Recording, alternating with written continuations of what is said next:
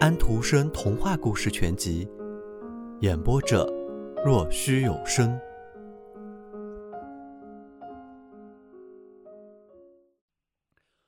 我们这里用语言讲的这些东西，在安妮丽丝贝特的思想中翻腾着，她因此疲惫不堪，倒在了地上，往前爬了一小段。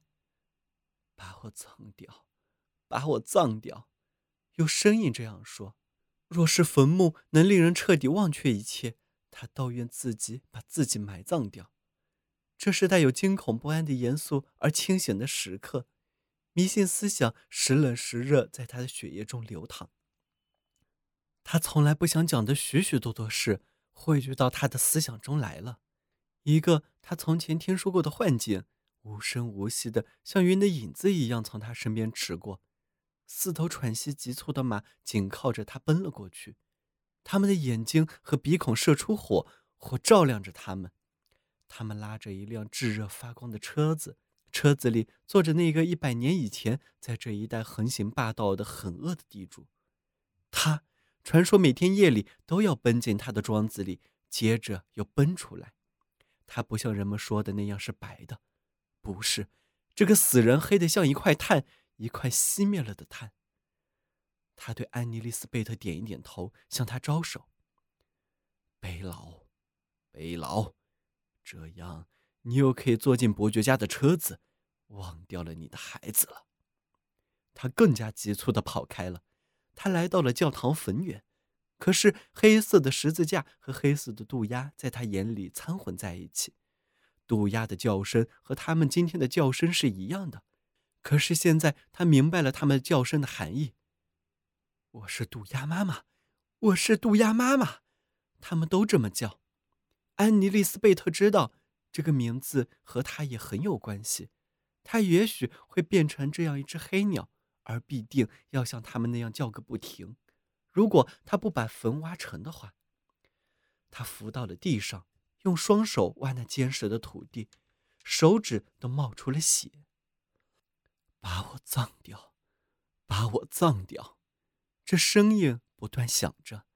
他害怕公鸡鸣叫，害怕东方的第一道红光，因为如果在他的挖掘完毕之前鸡鸣日出，那么他便完了。可是公鸡提起来了，东方发亮了，坟却只挖了一半。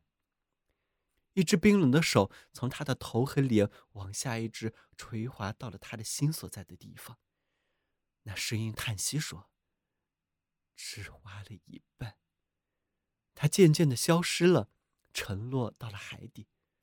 是的，这是贪魂。安妮丽丝贝特瘫了，被什么迷住，倒到了地上。他没有了思想，没有了知觉。他醒过来的时候，天已大亮。两个年轻小伙子把他抬起。他没有躺在教堂的坟园里，而是海滩上。他在那里，在他身前挖了一个大坑，手指被一块破玻璃杯划破，流了血。那只杯子的锐利角是装在一个涂了蓝漆的木坨子上的。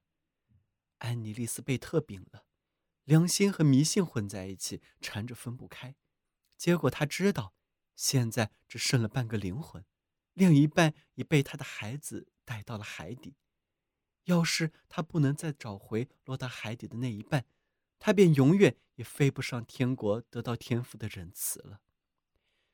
安妮丽丝贝特回到家里，他已再不是原来那样的人了。他的思想就像一团乱缠在一起的麻，他只能抽出一条思绪来，那一根，把贪魂背到教堂的坟园里去，给他挖一个坟，这样好把他的整个灵魂收回来。好多个夜晚，他都不在家里。别人总是在海滩上找见他，他在那里等着那瘫魂。整整的一年便这样过去了。接着有一天晚上，他又不见了，怎么也找不到他。第二一整天到处找他也无下落。到了傍晚，牧师去教堂准备敲木钟，他看到安妮丽丝贝特躺在祭坛前面。他从一大清早便来到这里，完全精疲力竭。但是他的眼睛明亮，他的面颊有一层红晕，最后的霞光照进他的身里，照在祭坛台子上放着圣经闪光的扣子上。圣经摊开的地方是先知约尔的一句话：“撕碎你们的心肠，而不是你们的衣服，转归向主，你们的上帝。”这真是巧合，大伙说，许多事就是巧合。阳光照亮了安妮·利贝斯特的脸，显现出平静和仁慈。她非常好，她说道：“现在她得到了她的灵魂了。”夜里，那瘫魂。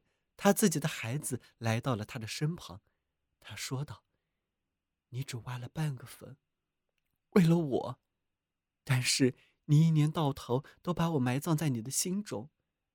一位母亲在这里宝藏她的孩子是最好的，所以他便把他失去的那一半灵魂还给了他，把他领到教堂里来了。”他说道：“现在。”我已经在上帝的房子里了，在里面人们是幸福的。太阳完全落下去之后，安妮丽丝贝特完全升上去了。在这里经过一番苦斗之后，那边是没有恐惧的，而安妮丽丝贝特是苦斗过了的。